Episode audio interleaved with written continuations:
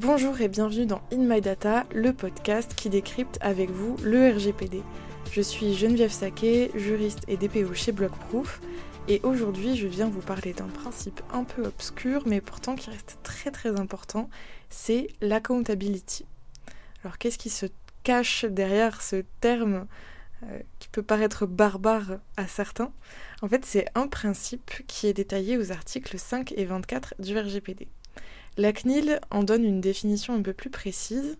En fait, ça désigne l'obligation pour les entreprises de mettre en œuvre des mécanismes et des procédures internes qui permettent de démontrer le respect des règles relatives à la protection des données. Avant l'entrée en application du RGPD, la règle, c'était de déclarer les traitements de données à la CNIL. En fait, euh, à l'époque, il y avait une directive, la directive de 1995, et selon cette directive, le responsable de traitement devait adresser une notification à l'autorité de contrôle de son pays préalablement à la mise en œuvre d'un traitement entièrement ou partiellement automatisé. Donc déjà, ça voulait dire que les traitements mis en œuvre sur support papier, ils n'étaient pas concernés. Le RGPD, il a mis fin à ces formalités, à cette obligation de déclaration. Il a aussi mis fin à cette distinction entre automatisation et traitement sur support papier. Mais en contrepartie, les entreprises, elles doivent rendre des comptes maintenant et assumer leurs responsabilités en cas de non-conformité. Être accountable, ça veut dire pouvoir rendre des comptes sur comment on protège les données à caractère personnel dans un organisme et surtout euh, sur comment on prouve que l'on est conforme au RGPD. On est donc sur une philosophie de responsabilisation des organismes. Les organismes vont devoir répondre de leurs obligations devant les autorités de contrôle lorsque ces entreprises-là seront sollicitées. Évidemment, il y a des risques à ne pas être accountable, comme il y a des risques à ne pas être conforme, et comme d'habitude, ces risques, ben, ça va être des sanctions. On a eu quelques décisions de la CNIL qui mettaient en demeure ou condamnaient des organismes parce qu'ils n'étaient pas capables de rendre des comptes quant à leur conformité. On peut par exemple rappeler cette mise en demeure contre deux établissements d'enseignement supérieur dont on vous avait parlé lors d'un épisode Actu. Au moment du contrôle de la CNIL, les deux organismes n'ont pas été capables de prouver la conformité des contrats qu'ils avaient passés avec leurs sous-traitants, ni que leur niveau de sécurité était suffisant, et notamment en ce qui concernait les mots de passe. Ça, ça aurait pu être évité euh, s'ils avaient respecté ce principe d'accountability. Donc en pratique, qu'est-ce qu'il faut faire pour être capable de rendre des comptes?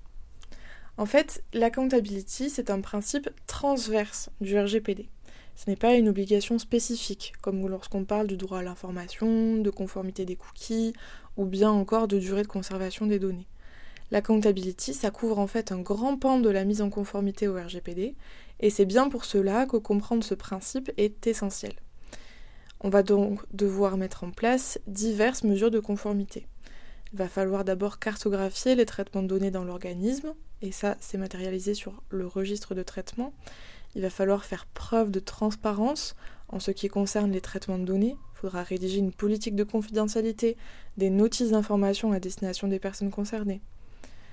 Quand la base légale du traitement c'est le consentement, on va devoir s'assurer d'avoir un formulaire de recueil du consentement qui est conforme et aussi de pouvoir tracer la preuve du recueil du consentement. On va aussi mettre en place différentes procédures pour savoir répondre aux droits des personnes concernées, pour savoir gérer une violation de données. On va aussi devoir sécuriser les traitements de données et matérialiser la sécurité à travers une PSSI, donc euh, politique de sécurité des systèmes d'information, ou bien euh, dans une charte informatique. Cette liste, évidemment, elle n'est pas exhaustive. On pourrait aussi retrouver des codes de conduite, des chartes, des textes qui permettent euh, de protéger les transferts de données en dehors de l'Europe, etc., etc. Vous l'aurez peut-être déjà compris, mais en fait, le point commun entre toutes ces obligations liées à l'accountability, c'est bien le caractère écrit, le caractère probatoire pour montrer qu'on peut bel et bien rendre des comptes sur les traitements de données à caractère personnel qui sont mis en œuvre dans l'organisme, il faut s'assurer de tout couvrir via de la documentation, qui sera très précieuse en cas de contrôle de la CNIL. Le mieux, c'est de centraliser sa documentation dans un seul et même endroit pour avoir à portée de main la preuve de sa conformité. Par exemple, si les deux établissements d'enseignement supérieur dont on a parlé s'étaient assurés de leur capacité à rendre des comptes, ils auraient peut-être pu fournir à la CNIL ces fameux contrats de leurs sous-traitants, et puis ils auraient aussi pu avoir une politique de sécurité beaucoup plus carrée et euh, qui aurait respecté les règles sur les mots de passe. L'accountability, c'est pas juste une obligation. Comme avec toutes les règles du RGPD, en fait, ça a aussi des avantages pour l'entreprise. Donc au-delà du fait d'éviter une sanction, il y a des avantages à ce principe. D'abord, ça permet à l'organisme qui applique ce principe correctement de tracer sa conformité au RGPD. Comme je l'ai expliqué au début de l'épisode, le principe il est transverse. Il couvre un certain nombre d'obligations introduites par d'autres articles que les articles 5 et 24. Avoir une visibilité de ce qui a été fait pour la protection des données personnelles et de ce qui reste à faire, c'est primordial.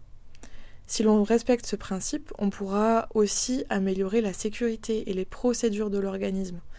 Par exemple, le principe d'accountability impose à l'organisme d'avoir un plan d'action écrit en cas de violation de données, ainsi qu'un registre des violations. Et en dehors d'un contrôle de la CNIL, ces documents serviront aussi à éviter qu'un incident de sécurité grave se produise et de minimiser les conséquences d'une violation de données si elle venait à, survenir. Donc vous l'aurez compris, le principe d'accountability, c'est donc la pierre angulaire du RGPD. C'est aussi un très gros chantier à mettre en œuvre. C'est 80% de la mise en conformité au RGPD. Alors heureusement, il y a des prestataires qui existent comme Blockproof qui peuvent vous faciliter la tâche et vous permettre de créer et surtout agglomérer toute cette documentation facilement. Alors faites attention de bien pouvoir rendre des comptes. Comme d'habitude, vous pourrez trouver les ressources de l'épisode sur LinkedIn et moi, je vous dis à bientôt pour un prochain mini-cours sur In My Data.